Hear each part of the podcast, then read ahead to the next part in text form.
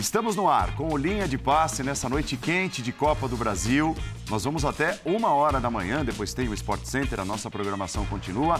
Espaço aberto para análise do nosso time, o Linha de Passe com as emoções da Copa do Brasil, seus classificados e eliminados nesta noite de quarta-feira. Linha de Passe é a nossa hashtag para você participar. Você nos segue né, na televisão, nos segue no Twitter também. Desde já, obrigado pela audiência e vamos lá. Vamos tocando a nossa bola aqui, abrindo com a classificação do Flamengo. Aliás, né, as duas maiores torcidas do Brasil aflitas antes da bola rolar hoje. Os dois times perderam por dois gols de diferença em suas partidas de ida contra adversários menores e os dois deram troco. O Flamengo deu um trocaço. O Corinthians foi ali no suor, será o segundo tema do linha de passe que começa agora. Vitor Birner, 8 a 2 para o Flamengo. O Flamengo fez o que. É, é, um meio clichêzão, né? Mas fez o que o torcedor esperava dele, né? Se impôs desde o início, esmagou, mostrou superioridade e passou passando pelo Maringá. Bem-vindo. Boa noite para você, boa noite ao Pedro, professor Calçado, Jean, fãs e as fãs de esporte, com facilidade. Né? E aí, o, assim, a gente pode destacar alguma coisa do jogo coletivo do Flamengo, alguma coisa de tática, mas eu vou abrir falando de uma coisa que me chama muito a atenção postura, né? A diferença de comportamento dos jogadores do Flamengo do jogo de ida com o técnico interino, de alguns jogos com o Vitor Pereira antes para esse jogo, porque a escalação com Everton, Thiago Maia e Gerson, Everton Ribeiro, Pedro, Gabigol, uma escalação com poucos jogadores que marcam se ela vai ser utilizada nos jogos mais difíceis, quando enfrentar os principais adversários, times mais bem treinados. Se dá para jogar, por exemplo, contra o Fluminense, assim, contra o Palmeiras inteiro. Bem questionável. A temporada vai ter que mostrar se esses jogadores conseguem fazer um tipo de marcação muito avançada, com muita perseguição individual, impedindo o adversário de fazer a transição, que é bem complicado é, ao longo da temporada constantemente durante quase todo o jogo, para o time poder ser escalado assim. Mas contra o Maringá, uma equipe tecnicamente muito inferior e que decidiu jogar contra o Flamengo, eu achei um erro, mas eu não sei se o Maringá sabe fazer outra coisa, porque eu não vi tantos jogos do Maringá assim na temporada para dizer se sabe fazer outra coisa. Valia a escalação. E o que me chamou a atenção foi o comportamento dos jogadores, o interesse dos jogadores, a concentração dos jogadores na marcação. Jogadores tentando colocar uma intensidade 500 vezes maior do que fizeram no jogo de ida. E eu vou destacar um jogador no meio desses, Gerson. Imaginei. é outro jogador, é outro comportamento, é outra qualidade, é outro jogo técnico. E aí eu fico pensando se isso tem a ver com a mudança de técnico e com a responsabilidade, com a saída do Vitor Pereira tendo sido jogada nos atletas e ainda o impacto da mudança, se havia alguma coisa com o antecessor, coisa que não parecia nas entrevistas. Não parecia quando os jogadores falavam do técnico, não parecia que os jogadores estavam insatisfeitos com alguma coisa, alguma ideia de jogo. Porque explicar a vitória do Flamengo hoje pela parte tática até pode ser, mas não é isso. Não foi essa a grande mudança em relação ao Flamengo de antes. Né? É, porque o Flamengo de antes não faria oito hoje. Ele poderia até se classificar, mas ele não faria oito hoje. Então, uma vitória indiscutível, uma vitória enorme, uma vitória que mostra o gigantesco potencial desse elenco do Flamengo, mas uma vitória da mudança de comportamento dos atletas acima de tudo, na minha maneira de ver, Paulo. É a sua maneira de ver também, Geode? Bem-vindo. Tudo bom, Paulo? Boa noite, boa noite a todos. É, eu acho que também, para mim, também a mudança de comportamento. Na verdade, essa é a diferença entre o Flamengo e o Maringá, né? É, assim, tá muito clara que essa é a diferença. Desde o primeiro momento ficou clara essa diferença. Tão grande assim? Eu acho que sim, eu acho que sim. É, é... Porque nós estamos falando do Flamengo, quer dizer, tudo bem que o Flamengo este ano não entregou ainda aquilo que se imaginava, mas nós estamos falando de um time que tem um elenco absurdo, jogadores de altíssimo nível, de altíssima qualidade. Então, é, é era impensável o Flamengo perder como perdeu o primeiro jogo, ainda mais por dois gols de diferença. E eu acho que para esse jogo de volta, o que talvez pudesse complicar as coisas, né? E mesmo assim seria muito difícil que complicasse. É um nervosismo, uma tensão de, de o resultado não sair, das coisas não andarem. e aí, evidentemente, você faz o gol bem no comecinho do jogo. É, isso tira qualquer tensão, qualquer nervosismo. Acho que mesmo no momento em que o Maringá faz o gol e volta a colocar uh, o jogo numa disputa de pênaltis, nenhum rubro-negro estava levando muito a sério a possibilidade de precisar de penalidades ou de não conseguir fazer uh, outros gols, por, pelo que tinha sido o jogo até então. Foi um massacre do começo ao fim, né? Eu acho que é, se no primeiro jogo contra o New Blends, para mim, até o Flamengo entregou mais o resultado do que o desempenho, aí eu estou me referindo muito às questões defensivas do time, que mesmo contra uma equipe muito fraca tinha concedido um pouco. Então, no primeiro jogo, entregou para mim mais resultado do que desempenho. No segundo jogo, entregou desempenho, mas não entregou resultado. E hoje entregou as duas coisas e que resultado. Então, acho que, assim, claro, é um adversário muito diferente dos adversários que o Flamengo vai enfrentar daqui para frente. Né? Não vai ter mais nenhum desses, a não ser a Inublense no jogo de volta. De resto, você só vai ter adversário maior. E, e tenho certeza que o, o São Paulo, até por como ele é, pelo que a gente conhece, essa questão do, do time ser um time muito ofensivo, ele, ele repete muito pouco a escalação, né? Sim. Então eu acho que esse time vai mudar constantemente e o legal para o Flamengo e o legal para o São Paulo é que é um cara com estofo com tamanho para fazer isso. Para mudar do jeito que ele quiser mudar. Do jeito que ele considerar que é a melhor equipe para enfrentar o adversário da vez. É, ele não vai ter problema. Se ele tiver que deixar o Gabigol no banco, o Pedro no banco, o Everton Ribeiro, como já deixou, é, ele, ele vai deixar se for preciso, se ele considerar que aquele time que ele tem em mãos é o melhor time para vencer o adversário da vez. E a gente vai se divertir com isso? com as ideias do Sampaoli? Eu acho, eu acho que a gente, tudo bem, Paulo, abraço a você, os amigos, ao fã do esporte. Eu acho que a gente começa a se divertir, quem gosta de bola, no que o Vitor toca, ele já apontou o Gerson. Porque você olhar o que o Gerson jogou no Flamengo, o que ele teve em algum momento na reta final de Olympique e o que ele jogou no início desse ano no Flamengo, você para e pensa. Não é essa diversão para quem gosta de bola. Então, hoje foi um recado muito claro. Mas aí falar do Gerson acho que talvez seja repetitivo, falar do Pedro, que fez quatro gols, é repetitivo. Eu gostei muito do Gabriel hoje. Eu gostei muito do Gabriel porque fica uma imagem que ah, o Pedro fez quatro gols, o Gabriel só balança a rede porque bateu o pênalti. Só que foi uma atuação muito interessante para a gente não cair sempre naquela tela que muitas vezes nos trai, né? Quanto, quanto tempo o Gabriel não marca um gol de bola rolando, ele pediu para jogar mais. Não era isso. O Gabriel hoje é esse tipo de jogador. O que abriu de espaço, ele tem um lance inteligentíssimo que ele antecipa o ataque, o Pedro vai fazer os passes, já acha a bola, o Pedro acaba perdendo ali também, depois na dividida outro jogador do Flamengo também. Mas eu acho que o Flamengo começa a ganhar boas notícias. 8 a 2 poderia ser 4 a 0 3 a 0 5, mas acho que o 8 a 2 é um carimbo muito interessante. Porque você tem um Gerson voltando, que muita gente se questionou, ah, readaptação, vai voltar, vai encaixar por ali, não vai. Você tem um Gabriel voltando a fazer talvez o que ele não, não o que ele mais gosta, que seja ficar próximo do gol e fazer o gol. Ele talvez quisesse fazer quatro hoje, não Pedro, mas ele participando. O Thiago Maia muito questionado muito bem hoje, não só pelo, pelo gol logo no início, que já começou a abrir. Queria ver um pouco mais do Cebolinha, mas acho que é uma questão de tempo. O Flamengo fez o que dele se esperava, é clichê, mas ele precisava vencer, vencer bem, carimbar, convencer, começar a virar a chave. Um 8 a 2 você começa a espantar uma certa desconfiança três jogos, pouco mais de uma semana de São Paulo, dá para dizer que ele virou tudo? Não, não dá. Ele soltou um pouco mais o Gerson, é óbvio. Ele tem uma opção hoje de segurar o Ayrton, soltar o Wesley. Tem algumas coisas ali que ele começa a mexer. Uhum. Como ele prefere a movimentação do Gabriel, não é como ele queria com o técnico anterior. Como o Pedro vê a fase, como é que o Gerson hoje começa a ocupar um espaço ali que talvez poderia ser outro jogador de articulação, de criação no meio, ficou a dúvida, se é o Arrascaeta, pode ser o Matheus França, pode ser o Gerson hoje ali, jogando com o Everton Ribeiro. Mas é um carimbo. A coisa começa a mudar, a chave começa a virar. O Flamengo não podia cogitar passar hoje que fosse sem uma grande exibição.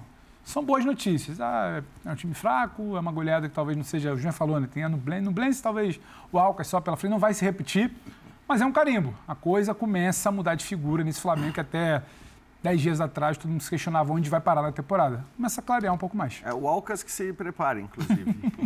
vai pagar essa conta. Mas é, é Racing o próximo, né? Semana que vem? Sim, Racing semana é que vem. próximo. Não, estou falando porque Quando justamente o, o também foi uma derrota... E a diferença entre os times. É, exato. E a diferença, é, é por isso que eu estou falando. É parecido um com a questão do Maringá, é. exatamente. Aliás, quinta-feira, fazendo aqui o nosso comercial, a nossa propaganda, esse jogo é exclusivo Opa. dos canais ESPN e Racing Flamengo vão se enfrentar lá é na Argentina. É, Paulo Calçade, tudo bem? Boa Olá. noite. Mas assim, o Flamengo mais solto, mais agressivo, partindo mais para cima, independentemente do tamanho do adversário, porque o Flamengo agrediu, por exemplo, o grande Internacional na casa do Internacional em boa parte do tempo no domingo. Pode ser considerado um princípio de assinatura do Sampaoli? Olá, Paulo, olá, companheiros. É, eu entendo que sim. Eu acho é, é mais fácil para o Sampaoli do que para outros treinadores que estão em outros times, porque o Sampaoli precisa gerar uma ignição para fazer todo o talento que o Flamengo tem funcionar. Tem uns que precisam inventar o talento, aí é mais difícil. Existe, né? Você vai transformar um jogador médio num craque. Lapidar, encontrar o talento. É, e, né? e aí, aí, já aí leva tempo. Então, o São Paulo está conseguindo. E ele primeiro jogo dele com três zagueiros, aí foi para o Inter com quatro, linha de quatro. Agora também o Wesley, é, que é um jogador muito agressivo, é um lateral que talvez o São Paulo resolva trabalhar com ele mais jogos, jogos mais difíceis também. Tem. É, o, o Ayrton Lucas do lado esquerdo você encontra. Então ele vai encontrando uma forma de jogar que beneficia aquilo que ele acredita e também tire o máximo do time do Flamengo. Vocês falaram do Gerson, eu fui ao Data ESPN e pedi para o Data ESPN os números do Gerson com São Paulo são só dois jogos. Hoje é o terceiro. Esses números não estão consolidados ainda, então, portanto, não estão aqui mas a tendência é melhorar. Uhum. Contra 19 jogos anteriores do Gerson. O Gerson dobrou o número de passes recebidos com o São Paulo. O Gerson, passes certos, quase que dobrou também. Mais 20% de passes verticais, 20% a mais no jogo dele. Ações com bola, quase que 100% a mais. Ações no campo rival, tem 25% a mais no, nos números dele e ações na área mais do que dobrou. É, isso é então, é muito claro. Isso aqui é, é, é o Gerson com o São Paulo. E os números de hoje vão melhorar isso. Porque é o Gerson que circulou, que e é, aparece do lado direito, aparece do lado esquerdo, ele está solto, está agressivo. É, e, e, é legal ver o São Paulo tirando isso dele. E é, ele precisa tirar dos outros também. Uhum. E quem não conseguir também entregar, está muito claro que é o seguinte: não joga. Não joga. Não joga. Alguém, assim, no, não joga. alguém no banco está observando isso. Como é que. O que, que eu preciso fazer para ser titular do Flamengo hoje? É jogar desta forma uhum. aqui. Quem tiver disposto a jogar, a correr mais, vai ter mais chance. É, é, que as pessoas podem. Ah, o Maringá. Perfeito. O Maringá fez um campeonato paranaense bom. É, mas o Flamengo tinha feito oito gols nos últimos seis jogos. Aí você pensa, ah, jogos mais difíceis. Tem o jogo contra o Inter, concordo. Mais difícil. Contra o Curitiba, sim. Mais difícil, mas se você olhar o Campeonato Paranaense, é mais difícil, mas relativamente mais, mais difícil que, do que é o jogo contra o Maringá. Tem o jogo contra o Fluminense, jogo mais difícil, mas tem entre esses jogos o jogo contra o próprio Maringá, tem o jogo também contra o Alcas e o jogo contra o Nublense. Ou seja, jogando essas seis partidas, o Flamengo tinha feito oito gols. É uma mudança muito extrema. E eu vou repetir, ela passa pela mudança do comportamento dos jogadores. É óbvio que as ideias do técnico, um jogo mais agressivo, um jogo em que por algum motivo, e aí eu acho que é uma coisa que se fosse repórter eu perguntaria. Eu perguntaria isso assim, é, por que o Flamengo conseguiu marcar a frente melhor? Por que a intensidade da marcação avançada melhorou? Havia algum problema uhum. no posicionamento da marcação avançada do técnico anterior? O que faz? Porque, assim, é uma mudança tão drástica de postura, Sim. mas tão drástica que eu acho que vale muito a pena, muito a pena entender por, por parte dos jogadores o que os leva a fazer isso que o, o treinador Victor. pede melhor. Porque o Vitor Pereira também gosta da marcação alta. Também pediu marcação alta e ela era frouxa. Dessa vez, ela foi intensa, tem algumas escapulidas, alguns erros, é normal, o time vai crescer muito, o time não está entrosado, mas para crescer muito ele vai ter que manter essa postura. E a gente vai aguardar a temporada para ver se vai manter ou não vai. Tem uma cena, a gente está rodando os melhores momentos aí há algum tempo já de Flamengo e Maringá. Tem uma cena no primeiro tempo ainda, que é um escanteio. O Flamengo consegue algum dos muitos escanteios que teve pela partida, até pelo volume de jogo. O Everton Cebolinha, ele cata a bola do lado do gol, ele sai correndo disparada para cobrar o escanteio. Pode não parecer nada, mas você fala em comportamento. Sim aquilo ali diz muito, porque é um time ansioso. Chamada atitude. Né? O tempo inteiro, desde o primeiro momento. O Flamengo faz um gol logo no início, que não é um gol aleatório. O Flamengo já criava desde então. E faz o primeiro, e faz o segundo, e depois faz. Ele é, é ter feito mal, mas perdeu ele, alguns ele é gols, é, claro. Eu acho que o gol do Maringá ele é um pouco achado ali, uma bola levantada, acaba entrando. É, minimamente, é completamente achado. Meu time não tinha passado do meio campo. Minimamente o Flamengo dá uma respirada, mas já faz outra sequência. Então, assim, é um Flamengo muito ligado desde o início. E isso não é óbvio. Porque o Flamengo, em muitos momentos dessa temporada, esteve Vamos lá? Sampaoli ao Então vamos vivo. Ah, por favor. Falando de Sampaoli, já já o Pedro conclui Ah, e a isso. gente segue nesse assunto. Falando ao vivo, o técnico do Flamengo depois de oito para o Flamengo, dois para o Maringá. Tem três jogos aqui. De oito anos não acontecia uma goleada e foi exatamente nesse dia, né, o último jogo que o Flamengo é, goleou um time por 8 a 0 aqui no Maracanã. Então, fala um pouquinho pra gente sobre esse resultado e também sobre, pra- sobre essa goleada, São Paulo. É, é, estou feliz por isso, é, por, por é, estar presente no Maracanã em uma goleada também histórica do time. É, que, é, eu acredito que nada mudou para mim. É, solamente eu tenho eu tenho três jogos aqui. É, é, é, sinto uma energia muito positiva de jogador a, la idea y eso eh, que o trabalho sea eh, m- melhor y, positivo. Eh, pero falta muita coisa. Eh, y bueno, hay que pensar no próximo jogo, valorar lo que hoje o time fez bem y corrigir lo que fez mal. Aqui, São Paulo. Letícia, boa noite. É, parabéns pela vitória. Queria que você falasse um pouquinho da preparação mental que foi para essa partida, porque quando o Flamengo abriu 2 a 0, você via o Gabi e o Everton Ribeiro toda hora pedindo atenção e concentração e calma aos companheiros. Você já chegou com essa responsabilidade de reverter o resultado. Eu queria saber como foi essa conversa mais no mental com os jogadores. Oh, la conversa fundamentalmente fue futbolística.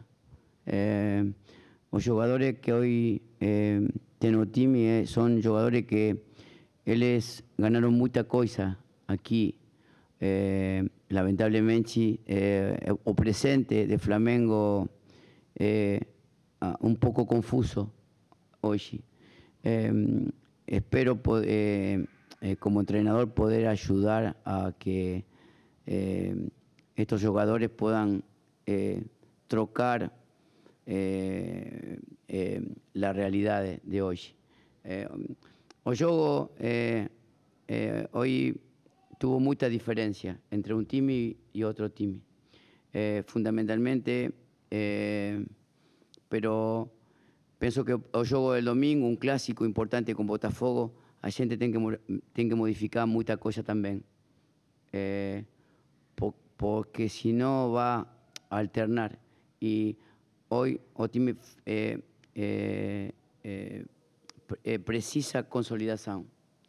Eh, y eh, con poco tiempo de entreno, eh, muy, muito difícil, eh, eh, eu acredito que va evoluindo bem.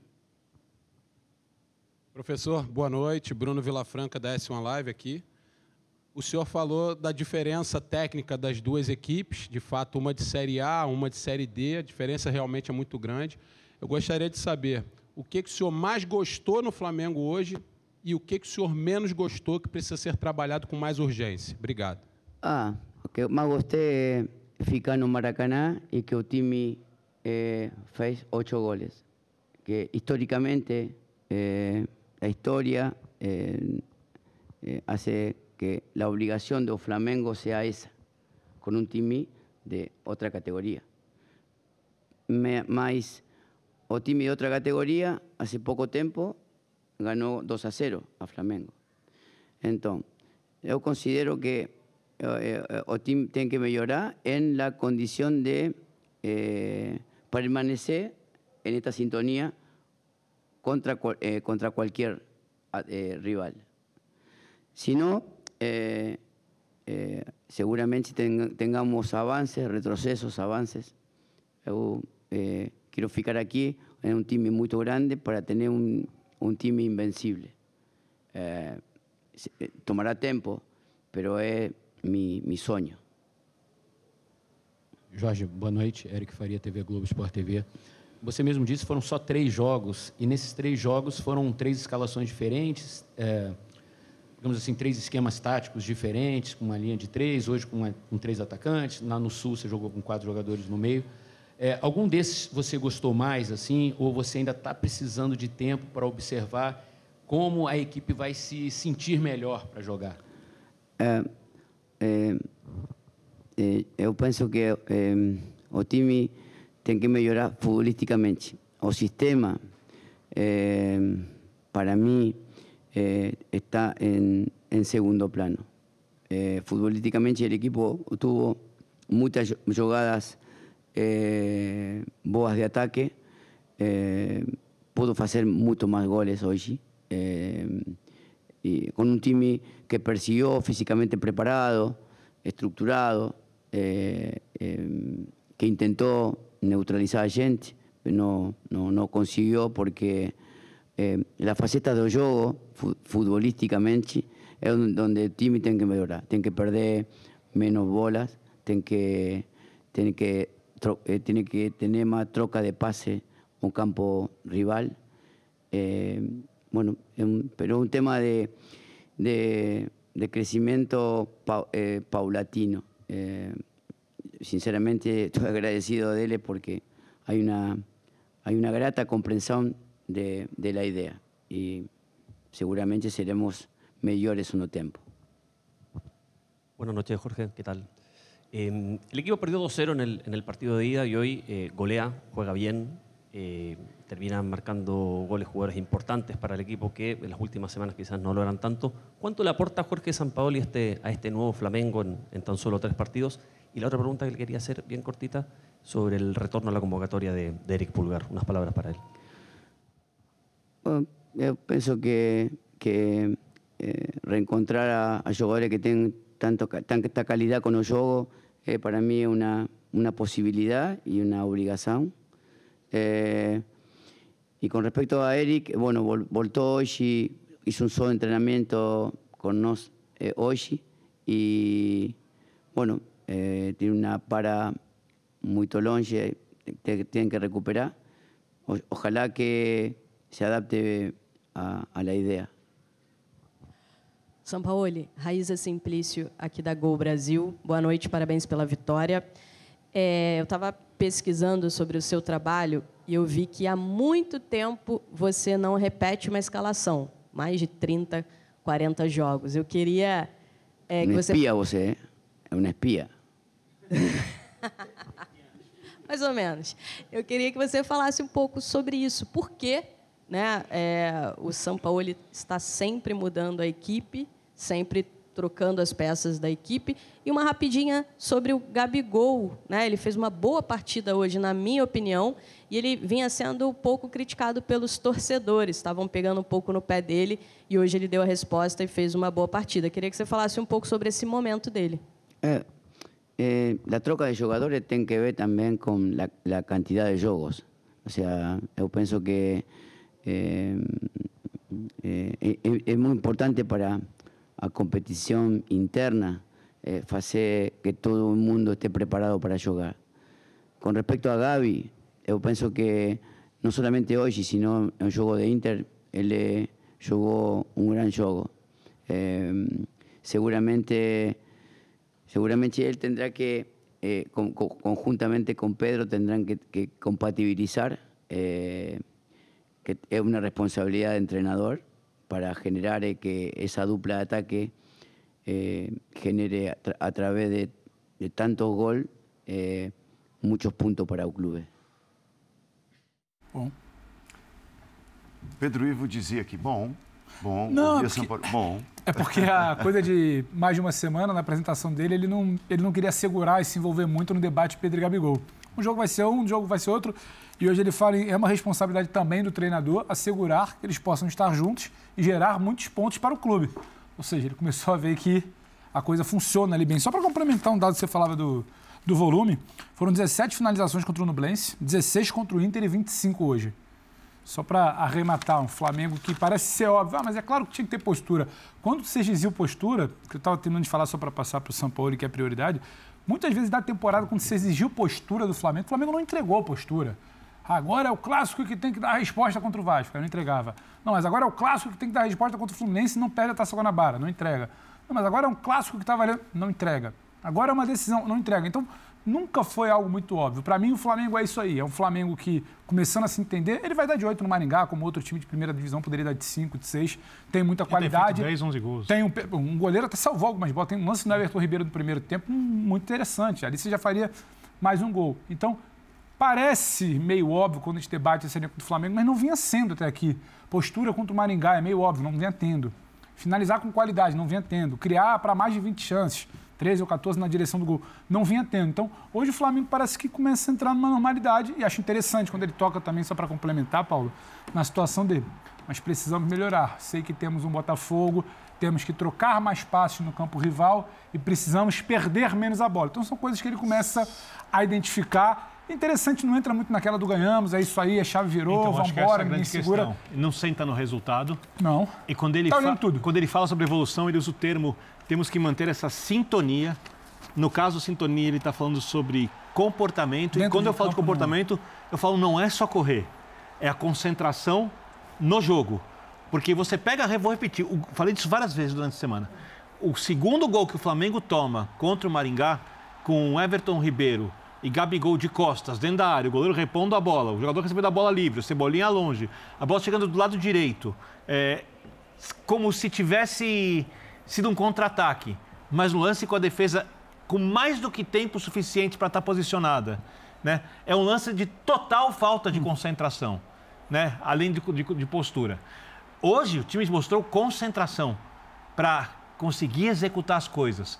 Raça não é só correr, não é dedicar, é pensar o jogo, é desejar ganhar. Não é uma coisa só de você dar um carrinho, de você ganhar uma dividida. Vai muito além disso. O Flamengo teve e o, Paulo, que, como disse o Pedro, citou diversos detalhes, tocar mais passes, recuperar a bola em tal situação, coisas que ele vê que, que são necessárias para a equipe ser o que ele imagina ser. Ele tratou como quase invencível né, no futebol brasileiro e por isso ele quis trabalhar no Flamengo. É, tudo para isso funcionar precisa da sintonia. E para mim a grande questão é se esse time do Flamengo vai recuperar o prazer em jogar futebol junto. Porque parecia, muitas vezes, até quando ganhava, um fardo para esses jogadores que mostraram tanta alegria jogando juntos com o Jorge Jesus. Em muitos momentos, no começo do Renato também, e um uhum. período do Rogério também. Mas parecia um fardo, entrava em campo, vai correr, mas parecia que estava cumprindo uma obrigação. E no futebol, só cumprir obrigação não funciona. O futebol exige outras coisas para você ser realmente competitivo no seu melhor. Então, eu estou aguardando o resto da temporada para saber se o time vai recuperar a alegria. Fazer oito gols ajuda, né? Deve dar um prazer enorme, vai todo mundo leve e feliz para casa. Vamos ver como isso vai se desenvolver, se isso vai ser mantido. O técnico conhece muito o futebol, sabe como usar os jogadores, entende treinamento. Vou repetir, ele é melhor na hora de preparação da equipes do que é o Jorge Jesus, na minha maneira de ver. Né? Mais técnico e vamos ver se os jogadores ajudam ele a desenvolver o trabalho que esse Flamengo pode oferecer ao seu torcedor. Pedro, Cebolinha e Gabigol juntos em jogos maiores. É possível? Bom, ele até falou do sistema, né? Que o sistema. É o de menos. É. Teoricamente, é sim. Segundo plano. É, porque não adianta. Se você não tem o comportamento, a execução bem feita, você tanto faz o sistema, ela vai ser ruim em qualquer sistema, vai ser boa em qualquer sistema. Claro que uma coisa, quando você tem três zagueiros, significa que tem um jogador a menos em algum outro lugar porque você ainda mantém laterais, que são alas, você muda, os, os processos são modificados, mas é diferente. Então, eu acho que o, objetivo dele é, é justamente buscar extrair rendimento para depois aí ele vai tratar o sistema como um detalhe. Mas é um treinador que dá muito valor para isso também. É, não, não, é, é muito legal falar, isso aí é secundário, tal, é, e é. Mas como se não tivesse valor. Talvez outros fatores dentro de uma equipe estejam um pouco à frente do sistema, mas não é que tanto faz. E o São Paulo teve o, tem o Everton hoje, decidiu o Everton Ribeiro, o Everton Cebolinha, o Gerson com o Thiago Maia, o Gerson podendo né, se aproximar mais, transitar. É claro que, dependendo do adversário, isso pode ocorrer mais, pode ocorrer menos, você vai tomar mais cuidados, porque o jogo do mata-mata vem com 2 a 0 do Maringá. Qual vai ser a postura do Maringá com 2 a 0 no placar? Quando tiver 0 a 0 vai, vai se abrir? Não vai. Então, é uma escalação para este tipo de demanda que é preciso pelo menos fazer dois gols. É. É, então, há jogos e jogos, e eu entendo que ele está, Jean, ele está tentando encontrar ainda. Talvez o Wesley, se for bem, se não subir na cabeça, se não ficar louco, né? Porque às vezes jogador muito novo, pô, a coisa muda, a vida muda tão rápido de um jogo para o outro que ele dá uma pirada. Se ele tiver a cabeça no lugar, pode ser que ele ganhe a posição de Mateuzinho, de Varela. Então, a minha, a minha impressão, Calçade, é que quando ele diz ah, o sistema é o de menos, isso não tem nada a ver com, com, com ser de menos a, a relação entre os jogadores, como hum. esses jogadores trabalham um com o outro. O que aconteceu hoje, e acho que talvez muita gente tenha eh, se surpreendido a ver o, ao ver o Wesley subir tanto, e o Ayrton Lucas, que vinha sendo o melhor jogador do Flamengo do ponto de vista ofensivo, ficando mais, e aí basta olhar para o mapa de movimentação desses dois jogadores, você vai ver que isso aconteceu. Mas claro que ele já pensou nisso, porque do lado direito, no meio-campo do Flamengo, você tinha o Everton Ribeiro, e aí você olha para a movimentação do Everton Ribeiro, ele naturalmente ele cai mais para o meio, ele abre o espaço, o corredor para o Wesley subir. E é claro que quando você tem o Cebolinha por ali do lado esquerdo, de repente o Ayrton Lucas vai ficar um pouco mais do que costuma ficar, né? Porque ele é um, ele é um lateral que sabe muito. Agora, essa relação entre os jogadores, evidentemente, ela sempre vai acontecer, ele sempre vai pensar nisso. Então, a hora que ele tiver o Marinho, por exemplo, no lado direito, porque com ele o Marinho vai jogar muito mais do que vinha jogando, Pode ser que a postura seja invertida, Sim. né? Aí você não vai ter, de repente, o Cebolinha de um lado, você vai ter o Marinho do outro, e aí é o Ayrton Lucas que vai subir. Então, eu acho que é, essa questão dele não repetir a escalação é verdade, como a Raíssa Simplício falou, né? Ela fez essa pesquisa interessante, mostrando que nos últimos, acho que 40 jogos ele não repetiu a escalação, mas isso não significa que ele já não tenha pré-estabelecido que, bom, pera lá, esse jogador vai atuar assim quando o outro que estiver na faixa de campo dele for X, quando for Y ele vai jogar de outro jeito. Então ele vai criando módulos e encaixando esses módulos à medida que o tempo vai passando e que os jogos vão acontecendo. E acho que o Flamengo só tende a crescer dessa maneira. Muito bem, linha de passe, você segue participando conosco. Mudamos de jogo, é, o programa vai até uma da manhã, hein? E tem Sport Center logo depois. O Corinthians se classificou, avançou, mas foi às duras penas. Né? Abre o placar no comecinho com o Watson, mete uma bola logo em seguida na trave com o Roger Guedes. Toda a pressão da arena, 39 mil espectadores, dava toda a pinta de ser, entre aspas, o Flamengo, né? guardadas todas as proporções, né? que o Corinthians poderia construir até a vantagem necessária no primeiro tempo.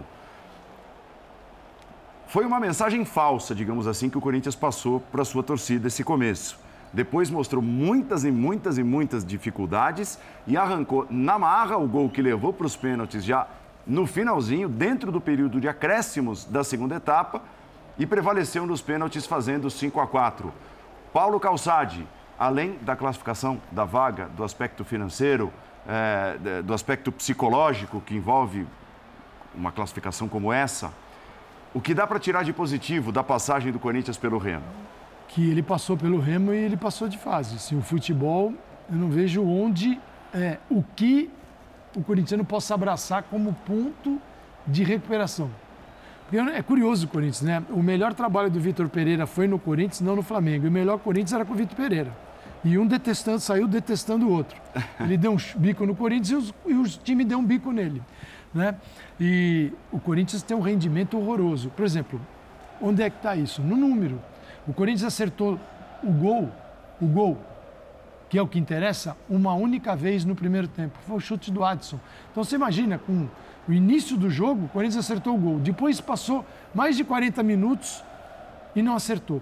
Durante a segunda etapa, ficou muito tempo sem acertar o gol. Ficou só com aquela finalização do primeiro tempo. Então, assim, o Corinthians trabalhou bem? Não. Corinthians teve calma também? Não. É difícil nesse momento, né, pedir calma, porque a equipe desorganizada ela funciona. É, e, por exemplo, o Yuri Alberto, que é um jogador determinante para o sucesso do Corinthians, está numa fase muito ruim. Muito ruim. Mas deu um passe lindo no primeiro gol, é, né? Mas ele Concordo tá, com você, o jogo não foi bom. Né? Não está nada, né? não está conseguindo. Ele foi dominar a bola e estava impedido ali. Mas ele foi dominar a bola e escapou.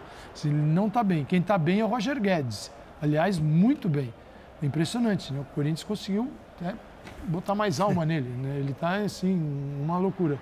Mas o ponto de partida para o trabalho do Cuca não existe ainda.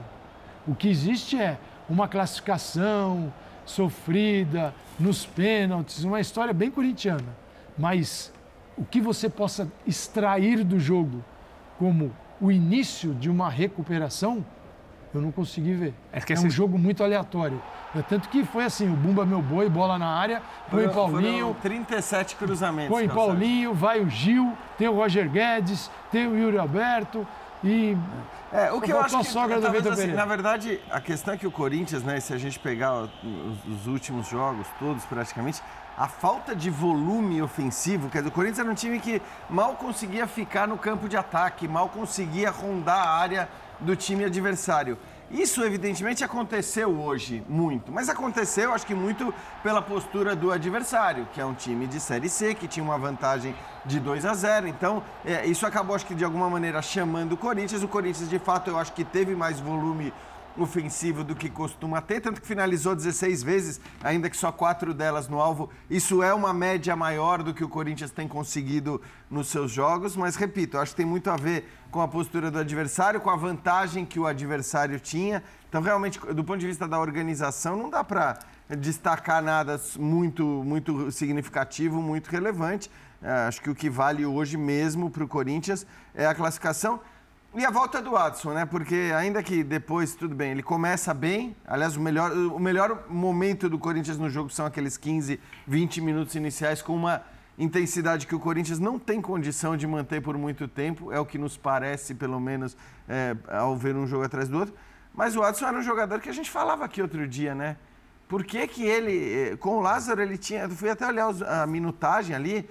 Depois da eliminação do Campeonato Paulista, ele tinha jogado eh, um tempo de um jogo e mais 20 minutos. Ou seja, tinha jogado 60 minutos no máximo, né? Naqueles 4, 5 jogos depois da eliminação. E dentro da característica do dos, dos- jogadores, ele é muito importante. Muito, exato. Porque ele é o jogador ali que vai Acelera. acelera, a velocidade, auxilia tudo todo que mundo, ajuda sabe? também. Ajuda... Agora, o jogador jovem, parece que o jogador não pode ter uma fase ruim, alguma coisa, não tira um jogador rapidamente da equipe para colocar geralmente algum atleta um pouco mais renomado ou algum atleta que teoricamente vai dar um pouco mais de solidez defensiva, coisa que a equipe não tem.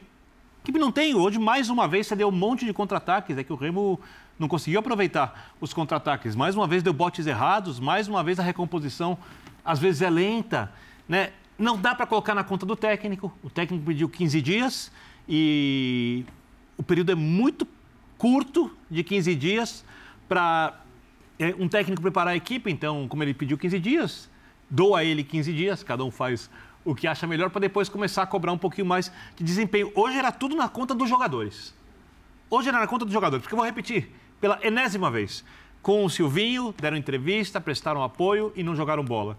Com o Vitor Pereira, reclamaram, reclamaram do ambiente, reclamaram do método de treinamento, reclamaram que ele escalava time diferente que treinava e jogaram bola. Era melhor que isso. Com o Fernando Lázaro, Muito melhor. o ambiente é bom tal, não jogaram bola. Agora veio o Cuca, que não vai deixar o ambiente bom. A gente conhece o Cuca, talvez no começo tal, o Cuca vai cobrar, o Cuca vai pegar no pé deles, provavelmente vai ter alguma crise ali, porque o Cuca gosta de crise. Se ele ficar. Se ele ficar. É, o Cuca gosta Porque de é um crises. contexto bem diferente Bem também. diferente. Podemos falar disso daqui a pouquinho, né? É, o Cuca gosta de crises para chacoalhar a equipe, né? crise Porque é dele, quem o né? conhece sabe que ele às vezes provoca, tira um jogador do time, faz alguma coisa. Fez até com o Dudu no Palmeiras, em certo momento. Alexandre Matos teve que resolver quando ele era técnico do Palmeiras. E aí o time, depois que o Dudu volta, cresce, o Dudu vira capitão. Ele mesmo dá a faixa por sugestão do Alexandre Matos. Então, é, hoje, para mim, tudo estava na conta dos jogadores. E o desempenho foi abaixo do que eu pensei que seria, porque em Itaquera, gramado conhecem, torcida barulhenta, um estádio onde os jogadores crescem. Você faz um gol logo no começo, que é tudo que o time precisava. Né? Você leva a arquibancada subjetivamente para dentro do campo. Né? Pressiona, pressiona. E não teve a pressão. O, O problema não é que- nem não ter o gol, é não ter a pressão. O que fala, assim, falar que falta o Renato Augusto, tudo bem. Não, mas aí Aí todo mundo sabe. é óbvio. É, mas por que ele faz falta? Porque ele tem, ele tem uma qualidade no passe e encontrar espaços nesta situação que ninguém tem. Então ele não, Inteligência. é inteligência. Uma ele não- capacidade técnica que vai além da tática. De entender o jogo. né? Transborda. Até porque na tática, hoje, ele já é mais difícil para ele. Na física, é mais difícil. Onde ele tem, onde está o diferencial dele? É a técnica e é o emocional, com a experiência que ele tem. E ele encontraria alguns espaços e isso melhora, porque quando você tem um time todo, o adversário, todo fechado na linha da grande área, se você alcança esse espaço nas costas dos zagueiros, alguém pode aparecer para finalizar. Aí é um Corinthians, sem o Renato, que vai batendo no meio, com o Juliano, pá, vai. Fausto Vera, super esforçadíssimo, até o Fausto Vera um pouco mais. O Rony primeiro volante, Fausto Vera segundo. Por que segundo? Segundo até porque ele faz bem esse papel. E ele também, quando perde a bola, é um é, um, é uma figura que pressiona onde existem vazios na pressão, né? porque você não vai esperar de todo mundo. Juliano não vai fazer essa pressão. E aí eu acho que justifica a entrada do Adson, que é Fausto Vera, Adson, Rony. Pelo menos você tem três caras num, com uma intensidade que você não encontra no restante da equipe. É, mas é, o Corinthians precisa encontrar soluções e encontrar paz. Não sei se ele precisa primeiro encontrar paz. A gente vai falar disso daqui a pouquinho. Uhum. Porque sem a paz no ambiente, eles não vão encontrar soluções. E está difícil lá. Só, só um detalhe, você tocou numa situação da parcela considerável de culpa dos jogadores. Eu prefiro responsabilidade, no... não culpa, tá? A responsabilidade dos jogadores. A gente vai entrar no assunto fora de campo, daqui a pouco, mas antes, dentro de campo, eu acho que tem uma, uma mínima falta de entendimento dele, porque o pouco que o Corinthians ainda jogou com o Lázaro não era um jogo de abrir campo, levantar a bola na área, abrir campo, levantar a bola na área. Se eu não me engano, foi o primeiro gol contra o Cruzeiro. O Corinthians era um grande nada, um grande deserto de ideias e como o Corinthians chega. É, se eu não me engano, é, Fa é, é Fagner para Fausto, Fausto para Matheus Araújo. É, por dentro não é a primeira vez. As poucas vezes que se funcionou, que a gente sentou aqui para debater, que algo funcionou, era muito de uma aproximação, de uma criação, de uma construção, infiltração, passando, atacando um espaço ali dentro. E o Cuca não tem isso. No jogo do fim de semana, o Cuca não tem isso de hoje. Quando ele mexe peças, o Corinthians joga assim, o jogo inteiro. Não é que no final do jogo começou aquele desespero de levanta a bola. O Corinthians, desde o primeiro tempo, já não tinha muito o que fazer com a bola, não tinha criação, não tinha repertório. Levantado, levantado. E não era um Corinthians assim. Então, assim, minimamente, o que dava para funcionar por ali não existe mais. O Cuca entende o jogo de um outro modelo. Mas deveria então, existir? Não, mas ao minimamente que existia não funciona mais. O Cuca entende um outro modelo. Porque esse ele faz modelo, jogo, faz esse jogo modelo diferente. que ele tenta ainda não funciona. Então não dá para ser só dos jogadores também. Ele acredita nisso. Quando ele coloca um Gil ali quase como um atacante. Não, ele tem já muito pouco tempo. Não, ele pra tem desenvolver muito ideia, tem muito pouco tempo. Mas ele pede um jogo assim com a formação. Ele pede um jogo assim porque ele leva a campo. Tem muito pouco tempo. Não dá para dizer que não é nada. Tem muito pouco tempo, mas a ideia, a ideia de jogar assim parte dele também, não parte dos jogadores. Sentaram lá, o Cuca não fala eu, nada eu não consigo, Eu não consigo imaginar eu, trabalho... Eu acho que ainda tem um consigo... pouco... Se, se, se ele está chegando agora, eu preciso entender o que, que dava certo e o que não dava. Eu acho que tem um Ele precisa fazer o, que, o que ele acha que tem que fazer. Mas ele não fez também. Ele, Ele não é um- fez. ele o que é ele um acha que tem mero- que fazer é pelo lado que não funciona. Ele é um mero Então eu acho que é escalador. muito pouco ainda. Porque é o seguinte, uma coisa é você fazer o no Flamengo, pegar alguém que é muito bom e fazer ele jogar. A outra coisa é você pegar alguém que não é bom e tentar inventar. Porque no Corinthians quem corre não joga e quem joga não É corre. perfeito isso.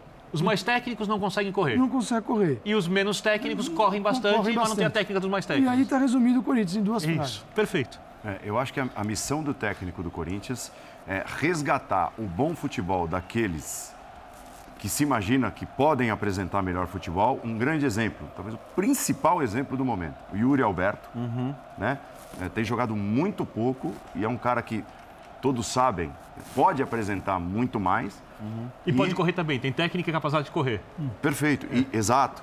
E isso, isso passa por uma mínima montagem, um, um padrão mínimo técnico que um técnico, um treinador tem a obrigação de dar. Então, é que eu acho, Paulo, que assim, o, o caso do Yuri Alberto é um, é um caso específico, porque a gente está falando da seca dele. A seca dele, e estou de acordo que hoje a atuação foi muito fraca, tecnicamente, né? Aquele É, lance. não, eu falo em atuação mesmo. Então, né? mas eu- eu acho que assim, a atuação dele hoje foi muito fraca. Agora, ele é um jogador que não participava do jogo. E ele não participava do jogo porque a falta de volume ofensivo do Corinthians, o quanto o Corinthians não cria, o quanto a bola não chega na área, era um negócio impressionante. Por isso que eu falei que, no meu ponto de vista, pelo menos no jogo de hoje, é, houve uma evolução nesse sentido, e se é mérito do, do, do Corinthians ou se é demérito, ou, enfim, é, é reflexo da ação do Remo por, por aquilo que o Remo não poderia fazer, é uma outra história. Mas, de fato, o Corinthians era um time que não, não, não passava ali da, da intermediária no seu campo de ataque. O tal do último terço, o Corinthians não frequentava nos últimos quatro, cinco jogos. Não frequentava, exceção feita ao primeiro tempo do jogo contra o Liverpool. Tirando isso, é, era um negócio impressionante. Então, eu acho que o Yuri Alberto pagou muito por isso também. Hoje, de fato, ele teve uma atuação técnica abaixo. Agora, essa questão do físico versus técnico é algo que já vem desde o tempo do Vitor Pereira. Né? Ele era o cara que falou: bom, beleza, vou com o time mais técnico e desistiu depois de três jogos do time mais técnico, porque chegou à conclusão que não dava. E, Então, e uma conclusão que ele, a gente já tinha chegado e a torcida É, bem antes, né? É até, que- até na hora das, das contratações já É, tinha se dito. Exatamente. Ou seja, não é uma questão que você vai melhorar é, é, Não, não, ela só piorou. consideravelmente a, a questão física. Não é, porque são jogadores que, de fato, você sabe que fisicamente vão ter uma limitação. E é um time milionário. Por melhor que seja Vários o trabalho jogadores ganhando salários bem acima da média do futebol brasileiro. Então, Vários mas- jogadores. Mas por Aí isso você que vai, assim, aí você vai voltar na história da montagem do elenco. E achar de esses como foi caras. montado, Então, assim, o Adson é um momento de que contratação. de fora, eu acho. Mas assim, tem muitos contar. times no Brasil que você encontra assim, a ne- os times já perceberam a necessidade de, de se profissionalizar. Mesmo aqueles que não são uma empresa ou uma SAF, mas sabem que departamentos precisam ser geridos Hum. profissionalmente. Por exemplo, departamento de marketing, onde vem muitas receitas. Você não pode colocar alguém que não sabe nada ali. É, o último setor a ser profissionalizado geralmente é o campo. É o, é, é- é o setor que, que vai criar Porque é o que mais interessa ao, ao- ao- ao clube como a clube todo o resto, conselheiro, a todo o resto do clube. associativo, é lógico. todo o resto, mas assim, é o último ponto. Se olhar no Corinthians, é o último ponto. Tem- Ele é profissional. Não é só no hoje. Corinthians. Mas não, não é só no Corinthians. Você, você, o que você pensou também. Mas é, assim, o profissional vem aqui no marketing, na estrutura, administração da arena, né, trouxe uma eh, consultoria para refazer. Pra, né, reorganizar as dívidas. E aí você acha que basta? tal. E, o campo? Não, o campo é o mais amador possível. Por quê? Na montagem. Do- na montagem, porque ele é caro, é caro e agora não tem saída. Qual é a saída do Cuca? Qual é a saída? Transformar o Adson no novo Garrincha. O Barleta vai virar Não, e, o, aí- e aí é o ciclo. o Zé começa. Sérgio dos O tempos. vai. noticiário que começa. Não, porque vai pedir reforço para cá. Ele vai pedir, mas a gente não sabe quando ele fica. Gente está aqui debatendo, não sabe qual é o futuro dele. Nem se ele O fica treinador hoje. do ano passado também que chegou e tinha pouco tempo, vai pedir. É, é sempre assim. É o planejamento há dois, três meses. Então, Dois, três meses trocou. Opa, o Paulo chegou em agosto, quer reforço. O Jean chegou em novembro, quer reforço. Quando você vê, tem um monte de cara ali que o Benê falou, todo mundo caro. Aí como é que é? O que joga não corre, o que corre não joga. É, o que corre não joga. Aí você pega o início não de corre. trabalho e como é que faz isso aí? Como é que, que monta? Aí, aí eu não a- vai encaixar. Não Eu- consegue correr, sejamos justos. É, Não eu é acho, não eu acho só que ele, que ele, assim, exatamente, voltando a bater na mesma tecla, que ele tem em mãos alguns jogadores que podem render bem mais do que Sim. estão rendendo. E Concordo. aí A passa pelo de trabalho engrenagem dele. também, isso, exatamente, adaptar a engrenagem. Maicon é um- Maicon, outro é exemplo. um- Yuri Alberto, um exemplo. A engrenagem Os-. Juliano. os- os- o Juliano, outro exemplo. Os mais velhos eu nem digo, porque pode ser que, que seja mesmo né, o, é, a queda física e tal, Fagner, pela idade. O Fagner por exemplo. É, obviamente já jogaram muito mais. O Paulinho, que é um cara meio sem função. Né? O que é o Paulinho hoje? De que forma pode ajudar? Alguém precisa descobrir isso. Né? Então eu acho que é, esse, esse quebra-cabeça, o, o Cuca tem, o- se permanecendo é que e tal, conjunto- tem a obrigação de montar. O conjunto, Paulo, é perverso. Se, por exemplo, se você pegasse o Fagner hoje, colocasse ele no Palmeiras, você acha que ele jogaria? Hoje? É. Não. Não jogaria? Não, digo, não. não. eu acho dizendo- que jogaria. Não, estou não, dizendo que ele tipo vai assim, ele não jogaria melhor. O, o Ele- Paulo Ah, Calçado Ele não engrenagem ele- montada. Ele, muito ele mais. seria um problema por ver É isso, pro, pro então, Abel não, não tem seria nenhum. um- Mas, é isso, mas Ele para todos, jogando. pra É todos isso. esses... Ele isso dúvida. entendeu? Por isso que eu faço a Um time defesa do Yuri organizado. Alberto. Para todos esse, é, é o que mais faria diferença. Quer dizer, você coloca o Yuri Alberto no Palmeiras, provavelmente com a quantidade de bolas que chegam ali, com a qu- quantidade de possibilidades que você tem, de- essa seca que a gente está se referindo, eu acho que no caso do Yuri Alberto tem muito, mas muito E mais a ver Você traz com o Tite, você acha que não os problemas são resolvidos? Os- Hum, não, não. Ele até, até por isso que eu acho que ele nem toparia nesse momento. Não, olhando isso é outra questão, só- Mas, por exemplo, um cara que a gente tem que citar, é porque já foi citado negativamente muito, é o Roger Guedes. Disparadamente o melhor jogador do Corinthians. ele já levou Tem muita sido. pancada. Tem sido, tem sido. Tem sido. Não hoje. Ele largava, ele largava, ele abandonava. E hoje, você viu o Roger Guedes pegando bola na defesa, tá? Então, é um, é um jogador diferente. Então, quando as críticas foram endereçadas a ele, e ele respondeu positivamente. Então, é o seguinte, ele aceitou a crítica, imagina. Porque ele mudou completamente assim, o- o- a maneira de jogar, é, o comportamento. É, hoje ele faz a diferença no time que você olha e fala, os outros não, não estão conseguindo. Mas é, Então, até que ponto ele é, faz a diferença ser por citado, isso? porque- Até que ponto faz a diferença por isso? Não tem exatamente essa engrenagem, esse comportamento coletivo funcionando bem. Então, pelo menos ali quem tem a qualidade técnica dentro dessa mini bagunça, que a gente pode chamar assim, está fazendo. Eu também me pergunto até que ponto o Guedes não se destaca pelo que não tem do ponto de vista coletivo. Mas ele não tinha. Ele, a atitude dele, Pedro, era visível. Assim, com, se você pegar o, o Guedes, o Roger Guedes do Vitor Pereira e, e o Roger Guedes hoje, que é do Lázaro, do Cuca, o pós-Vitor Pereira. Saiu o É, Vitor Pereira, mas- mas o eu- jogador desabrochou. Mas ele voltou a jogar com o Vitor Pereira porque já tinha mudado com o Vitor Pereira, Calçade. Mas, do ma- ponto de mas- vista mas da, foi na- da- Choque. Foi, não, verdade. Ma- foi, mas, na, mas não era igual esse aqui. foi, na, foi na porrada, mas, Não mas igual foi. esse aqui. Quer dizer, ele já tinha começado É que ali. esse aqui aparece muito porque os outros 10. Exato, esse é meu Cássio, ponto. Vai, os outros 9 caíram tanto que ele também ele destoa. Eu, que- eu queria Né? ver. Você não tem eu queria ver. comparar. Não é que não está fazendo bem, mas eu queria ver também quando virar e desenhar a coisa, a engrenagem bem montada. Você vai ter que fazer isso aqui também. O time vai jogar assim, vamos jogar para o time se também a coisa vai ser mantida. Eu ainda tenho esse ponto de interrogação e acho que o Roger Guedes, pelo histórico, nos dá essa margem para essa brecha. Você foi otimista. Ao falar em engrenagem bem montada, ele Vai que, acredita que, não sei isso treinador. É. Hoje eu não, assim, olhando, eu não vejo muita saída não. Até porque é o seguinte, ele arruma como? Na conversa. É, hoje já é quinta-feira, não é? É. É, Depois de amanhã tem o Palmeiras. Na casa do Palmeiras. Palmeiras. Dá para treinar na quinta-feira? Bota todo mundo dentro de campo, vamos treinar? Não, dá, né? Sexta-feira, É, preparaçãozinha Na ali. sexta, se, se botar para arrebentar, no sábado, morre.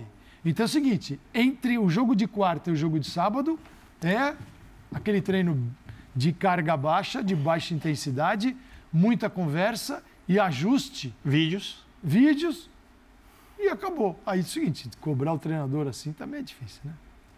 Vai revolucionar para sábado. É, o Cássio hoje se tornou o goleiro com o maior número de defesas na história do Corinthians, ultrapassando com a defesa que fez o Ronaldo Giovanelli. O Ronaldo, que inclusive, quando aparece no Corinthians, aparece justamente se destacando, pegando pênaltis. O, é, o histórico pênalti batido pelo Dario Pereira, né, pela lenda Dario Pereira, no São Paulo e Corinthians. E depois um pênalti batido pelo Mendonça na reta final do Campeonato Paulista em 88, quando ele assume o lugar do Carlos. Então o Ronaldo é, assim, sempre foi muito marcado por pênaltis importantes defendidos.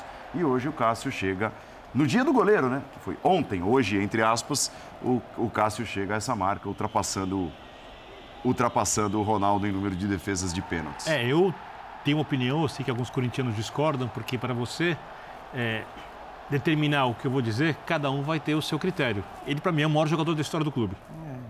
Para mim. O Dan, né? ficou- o Dan Stuba que ficou maluco comigo quando eu falei isso. É, então, eu, eu adoro o Dan, é, mas o Dan a gente tem a vantagem que ele é o cara que respeita as opiniões divergentes, então ele é capaz de nos entender. Para mim, ele é o maior jogador da história do clube. É óbvio que para a geração do Dan vai ser o magro, né? o Sócrates, porque tem outro simbolismo, né?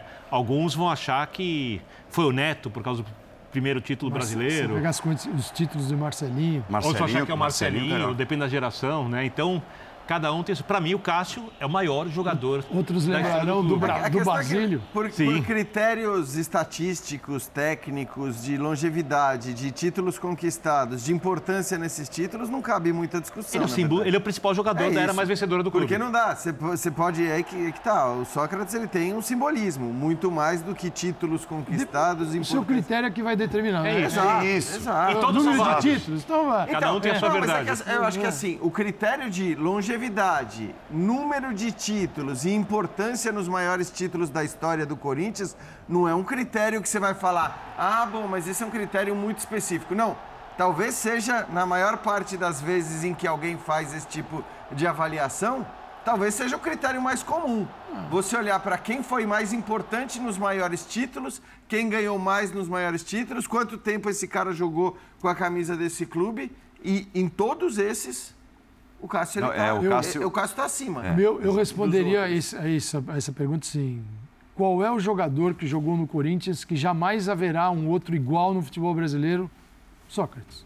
Não- é único. Então, para mim, é o Sócrates. É, ganhou o brasileiro, ganhou, É, então, ganhou mas- nada, assim, perto de Cássio, Mundial, brasileiro, de- bipaulista, né? Na época em que o Corinthians era um clube mais moderno, mais avançado. Para muita gente, o, o já Rivelino está na um- lista dos Então, que mas aí- Esse é o melhor. da história, sem, sem não, Esse é o melhor, sem não não, o maior. sem O não ter um conquistado clube qualquer avançado. título né, Pois pelo é, Corinthians. então, mas Naquela aí Esse é o não melhor. o. Rivelino é a questão da, né, como é que você vai avaliar a relação com o clube, enfim, essa, essa é uma É, discussão o Riva, não, o não- né? o- É o pegou a fila e Esse é bom pro fim do ano, quando não tem mais jogo. Pagou um né? preço que não merecia. é, Maneira como saiu. não vai ter igual. Uma imagem marcante, logo depois da classificação do Corinthians, é, foi o bolo de jogadores. Né? Os jogadores correm em direção ao técnico Cuca e dedicam a vitória ao Cuca. Né? Nós temos aí um momento em que isso acontece. O primeiro a abraçá-lo é o Fábio Santos. Aí vem os jogadores que estavam ali, né, que vão, vão abraçar né, quem participava diretamente da decisão por pênaltis o Roger Guedes, no caso, né? Que bate o último pênalti, depois ali chegam dois, três e o bolo. Né, Os jogadores do Corinthians ali abraçando o Cuca e depois nas palavras, Pedro, nas palavras do ícone, né? Do Cássio, também ali os elogios e tudo ao Cuca eh, nesse momento difícil, pelo qual passa o Cuca com, com tantas críticas e, e tudo mais que a gente tem acompanhado nos últimos dias, desde que foi anunciado como técnico do Corinthians. Então, essa foi a resposta do elenco no momento da euforia da classificação. É, tá claro ali, né? Que eles dedicam a vitória também ao Cuca. É, particularmente para mim, é a imagem mais emblemática do jogo. Mais que o primeiro gol, mais que a defesa do Cássio, mais que o último pênalti que entra. E só para complementar, porque tem uma imagem, a gente não tem aí agora, mas da transmissão, que os colegas da Globo do Sport TV transmitiam, o Cássio puxa essa corrida. Ele aponta para o Cuca e leva os jogadores. Eu, particularmente, é uma opinião minha, o torcedor vai ficar bravo, quem quiser que fique, uma pena, porque eles escolheram lado. Eles escolheram lado. Não dá para achar, adoram tanto a frase, né? Mais que futebol, não é só futebol e não é só futebol. Não dá para achar que não tem lado. No último jogo, quando, enquanto eles estavam em campo, as meninas do clube se posicionaram. Elas pediam respeito ao lema, ao respeito às minas. Hoje eles desrespeitaram, porque nada vale mais. Estamos com o Cuca e o Cássio ainda fala algo como apesar de tudo. Não, apesar de tudo não. Tem algo muito sério acontecendo, vai muito além de ah, um problema fora. Problema fora de campo é quando tem alguém doente, é quando você precisa se afastar, é quando você está com alguma questão, tipo o Scarpa daquela vez tinha uma questão de, de dívida, de, isso, isso é problema. O resto é muito grave. E o Cuca também escolheu ficar calado, muito provavelmente não vai responder, porque agora já terceirizou para o seu escritório contratado na Suíça às pressas, porque ele viu o tamanho do problema também. Então, acho que é, é muito emblemático, eu acho muito triste, o assunto é muito grave. O Corinthians escolheu não comentar, o Cuca está cada vez menos querendo falar, as respostas não são dadas. Cada dia que passa é um elemento novo que vai contra o que ele, foi, o que ele falou e é a Justiça da Suíça que fala uma coisa, é um jornal suíço que tem a sua versão confirmada, é um advogado que participa da defesa da vítima que nega a versão do Cuca e a imagem que a gente tem é essa. Eu não gosto, acho triste, fico pensando as minas, as corintianas que viram que os jogadores hoje têm lado. Tem lado e muito longe do lado da parcela da torcida que cobra, que critica, que quer entender um pouco mais. É, é, a minha impressão é a seguinte: é, se os jogadores né, tivessem tido uma postura depois da entrevista do Cuca de aguardemos, ele está alegando uma coisa.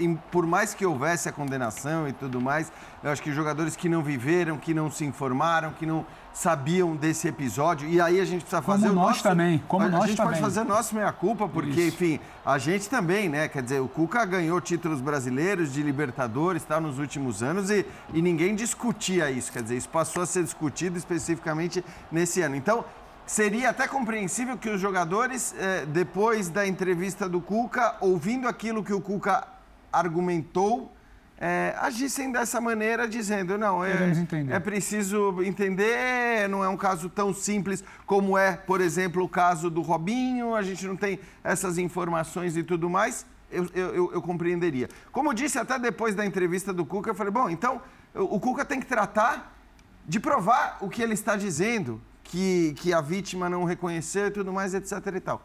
Acontece que hoje, exatamente hoje, sai a matéria do Adriano Wilson no UOL, é, falando com o advogado e desmentindo tudo que o Cuca falou, dizendo que o que o Cuca disse na entrevista coletiva é mentira. Então, assim, hoje, para mim, a situação ficou muito mais séria, muito mais grave. A gente está vendo aí essa, essa frase, né? A frase do advogado ouvido é, pelo, pelo All Sport, na matéria do, da reportagem do Adriano Wilson, que, de fato, acho que, assim, é, é um elemento é, novo, ou pelo menos um elemento que derruba completamente aquilo que o próprio Cuca falou né, na entrevista. E quem procurou as matérias da época, né, e eu até fui fazer isso depois da entrevista do Cuca, vê que ele se coloca no lugar do Fernando, que é dos quatro aquele que não teria participado do ato e tudo mais. Então, o que, o que aconteceu, e eu não, não eu repito, depois da entrevista do Cuca, eu não saí dando porrada, eu falei, bom, então ele tem que, ele tem que provar o que ele está dizendo. Uhum. Ele tem que fazer o que ele só fez hoje porque a pressão continuou. Né? Talvez ele imaginasse que depois da primeira entrevista né, é, o assunto ia morrer, mas não morreu e não morreu graças também a muitos funcionários do Corinthians, as meninas do time feminino, a torcedores do Corinthians e tudo mais. E o assunto não só não morreu, como deixou o Cuca numa situação muito mais grave. Então, eu, eu realmente acho que é, esse abraço e essa união, ela, ela pode ser vista como para o time algo positivo, mas eu acho muito lamentável pelo momento em que ela acontece e diante de tudo que veio à tona né, nos últimos dois dias aí. É, ele, assim, quanto mais ele tenta explicar, a situação piora. É isso que tem acontecido nos, desde que ele chegou. Né? Ele vai explicando, explicando, mas aí os fatos vão eh, caminhando em outra direção, vão expondo algo diferente daquilo que ele está falando. Esse é um ponto. Segundo ponto é, Corinthians que é um clube de lutas, de bandeiras, e isso é histórico, principalmente hoje, porque é, o, Principalmente quando vocês debatem o Duílio, pontuam o Sócrates como o maior. É, o Duílio, que, é, o Duílio é, é filho do Adilson, né, que, do, o cara que criou a democracia, a democracia corintiana. É, o, das diretas já, quer dizer, é o único clube que teve essa postura. É, o Corinthians hoje jogou com um petzinho assim na camisa, lembrando o genocídio do povo armênio. E já fez isso algumas vezes. Então, sim, são é, posturas. Né? E aí, num, essa postura, em função de tudo que aconteceu, do clube bancar algo que vai na contramão daquilo que ele defende, de, de, de bandeiras. E o outro ponto, acho que é um terceiro ponto aí, que é o clube olhando para esse cenário, o clube, o clube tinha um problema, que era encontrar um treinador.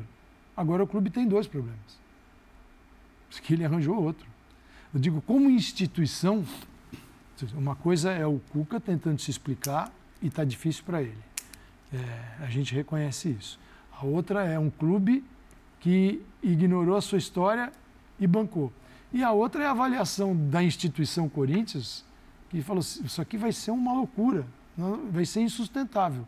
Não sei o que fez o Corinthians ir além bancar isso e trazer esse furacão para dentro. Não, mas ele não sabia, né, que, que, a, que a repercussão seria essa. Ah, ah eu, eu, eu, acho que, eu acho que entre, entre o, o, o namoro... Sabia, eu acho que não sabia. Entre o namoro e a assinatura já deu para perceber. pela vontade... Mas sabe o que eu acho, quinta-feira à tarde, nós estávamos juntos indo ao Morumbi. Então. Eu acho que... jogo do Palmeiras. Eu acho que um Nossa, olha aí, aqui e tal, a rede social, se o Corinthians confirmar mesmo isso, olha... Não querer... Você, né, Paulo, eles não querer entrar nessa bola. Eu acho eu até brinquei, o falei não, pro Paulo. Eles o não sabia, ou não dosou, ou não quis ir a fundo, tem muito não querer entrar nessa bola de esse, esse debate aqui. Não, não. Esse debate Só uma custa, coisa, Pedro. Não tô, falando que não sabia que a repercussão seria não, não, não. o tamanho da repercussão, não o caso. Que se manteria, porque o que muitas vezes Esse acontece passa. É, é que é isso. Ah, você tem e acho que essa foi talvez a aposta do Corinthians e do próprio Cuca de que assim, primeira é. entrevista, falou, pronto, morreu. morreu um do jogo, dois jogos dois jogos, vai todo mundo começar a falar do campo e pronto, e esse tema vai morrer. E não vai morrer. Imagino. Eu acho que não vai morrer. Esse, esse debate. Vocês acham que ele deveria, né? que ele deveria mandar embora o treinador? Não, eu acho, eu acho que a partir de agora ele tem que minimamente sentar e se posicionar. Não ficar falando que, olha, nos bastidores ele acha isso. Nos bastidores a matéria do UOL caiu como uma bomba. Nos bastidores teve uma investigação. Investigação interna. Investigação quem fez foi o órgão competente, a Justiça Suíça. Porque as pessoas esquecem. O Cuca agora constituiu um grupo de advogados na Suíça para limpar a imagem dele. Porque o grupo de advogados que ele constituiu foi na época ele foi condenado. O caso foi condenado e julgado. Julgado e condenado. O que acontece agora? Ah, mas o Duílio tem que mandar embora. O Duílio precisa se posicionar. Tem um clube. O Corinthians é muito maior que o Duílio, que o Cuca, e tem uma causa que é tão grande quanto. A causa é muito grande, a causa é muito séria. Estamos em um outro momento. Hoje você tem debate. Hoje o assunto não morre, como o Jean pontuou. Hoje não é mais importante você fazer um gol no Remo, é mais importante você esclarecer, é mais importante explicar. O Cuca hoje é a cara do treinador, é a cara do clube, é o treinador, ele é uma das caras do clube, como é o Cássio. O que o Corinthians pensa dessa associação? Tem um fato novo, porque não é uma história qualquer. Eu, eu vejo três partes muito graves. A primeira é a condenação da justiça suíça. Até que me provem o contrário, a justiça condenou com prova, independentemente do processo estar em sigilo. Em segundo momento da matéria do meu timão, que o meu timão faz uma consulta à justiça Sim. local, e eles falam: reconhecemos a matéria do jornal local, tratemos como fonte oficial, que é a história do sêmen no corpo da menina. Em terceiro, um advogado que fez parte da defesa da, da então menina, que vira e fala: essa versão do Cuca é falsa. São três fontes que precisam ser consideradas jogando contra um. É o que o Calça falou. Parece que o tempo passa e ele vai se complicando. Então, assim, o Duílio precisa entender. A coisa andou, cresceu, não diminuiu, como o Jean falou ali, o barulho. A coisa só cresce e o Corinthians só se é. cala, não é tem que demitir. Não tem que é, demitir. tem que explicar tem que, por que tem que chegar e falar. manter. Eu acho tem que, que é chegar isso. e falar. Então, tem algo muito maior aí. E tratar isso como menor vai na contramão do que é o Corinthians do que é o Corinthians. E não adianta, eu respeito as minas, o clube do povo, a história. Você está rasgando, você está tá se omitindo em algo muito grande. O Corinthians nunca se omitiu em algo tão grande. Então não é, ah, chega amanhã e demite. Não. Você sentar, chegar e falar, ô, Duílio, e aí? E aí? Eu, eu ainda acho que a diretoria do Corinthians tem a esperança de que vai diminuir. Sim. E que os resultados podem Seria fazer diminuir a grita. uma missão deixa eu ficar aqui esperando a temperatura baixar. É, eu, eu assim, uma maneira bem objetiva, é, confirmando tudo que realmente parece que aconteceu. No caso antigo, a pena prescreveu. Então você não vai punir o treinador. E ninguém aqui quer ser justiça e cobrar. É, é porque assim. Leva para prisão amanhã. É, eu sempre, eu sempre. Esse é o meu olhar para 99,9% das coisas que acontecem na sociedade e a me olhar a respeito, quem tem outra visão, eu acho que quem comete algum equívoco tem que, um erro de qualquer tamanho, precisa entender que o erro não deve se repetir. E se é possível que isso aconteça, melhor.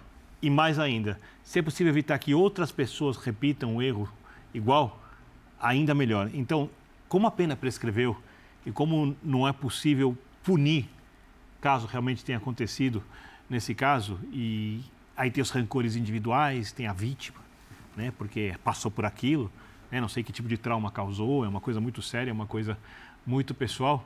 Eu acho que a instituição pode fazer, o que o treinador, o que ambos podem fazer. Eu acho que tem que ir ali, tem que fazer campanhas explicando o que é violência contra a mulher, tem que se engajar em medidas educativas para que outras pessoas não façam isso, porque é, a situação aconteceu. Então, então pode, pode, Só frisar, a pena assim, nunca foi cumprida, hein, Vitor? plenamente com você, Bineiro. Só que me parece que isso que você está falando, e, e, eu acho que o Corinthians teria argumentos que passariam por isso para manter o Cuca. É transformar um problema numa coisa construtiva, já que o problema não pode ser mudado. Então, mas isso tudo sabe? passa por um reconhecimento Sim. do próprio Cuca. É. E, e, esse reconhecimento não vai houve. acontecer. Então, acho que aí é que está é tá o dilema. Porque eu acho que tudo que você está falando faz todo sentido do mundo, mas vai passar por um reconhecimento que, pelo que a gente viu na entrevista do Cuca, ele não está disposto a, a, ter. E se ele não está disposto a reconhecer, aí vai ficar essa coisa, porque o Corinthians só vai poder mantê-lo e defendê-lo e dizer que ele precisa trabalhar e que não é justo não sei o quê, o que quer que seja, e, que, e fazer tudo em prol das causas que você está citando, se o Cuca admitir. Então, o, o, Corinthians não pode fazer isso. O que, que o Corinthians faz nesse momento? Compra a versão do Cuca. E a versão do Cuca está a cada dia você mais acha, negada. Você acha que se engajar em algo assim, sem admissão verbal da culpa, é válido? É, mas aí é, mas, acho que é, uma admissão. Mas quem, mas quem, mas quem se engajar? A diretoria o do Corinthians? e o clube. O Corinthians, o Corinthians porque parte porque o Corinthians, engajamento. o Corinthians comprou a briga do técnico. Se, se for só o Corinthians, Sim. vai parecer hipocrisia. Fala, pô, mas vocês têm um não, técnico assim, então estão promovendo a outra coisa. E você tem um núcleo muito importante, muito relevante dentro do clube, que é o grupo de jogadoras, que já se posicionou.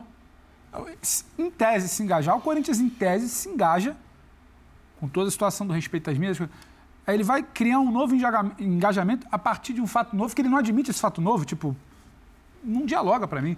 Eu vou tentar varrer o problemaço aqui para baixo do pano, mas ao mesmo tempo eu vou tentar. Não, não, não. Você precisa tratar isso como deve. Senta, conversa. A gente acha que não. A versão do Cuca prevalece. Chegou uma, E aí o um laudo, tratou- que seja um documento da sua.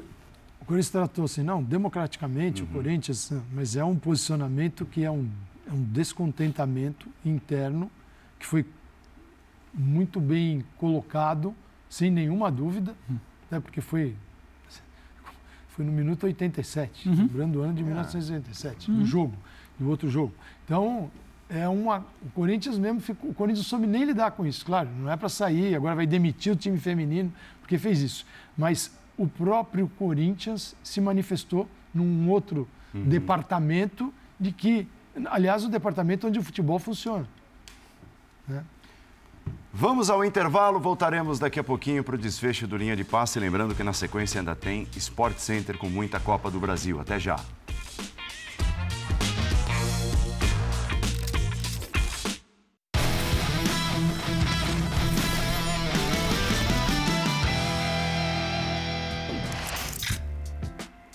Muito bem, é, ranking aí das duas primeiras rodadas do Campeonato Brasileiro, o prêmio Bola de Prata Sporting Bet, por enquanto vai dando Fernando Diniz, ali Mano Menezes tal, a avaliação, né, as avaliações do nosso time para o desempenho dos técnicos nas duas primeiras rodadas do Brasileirão.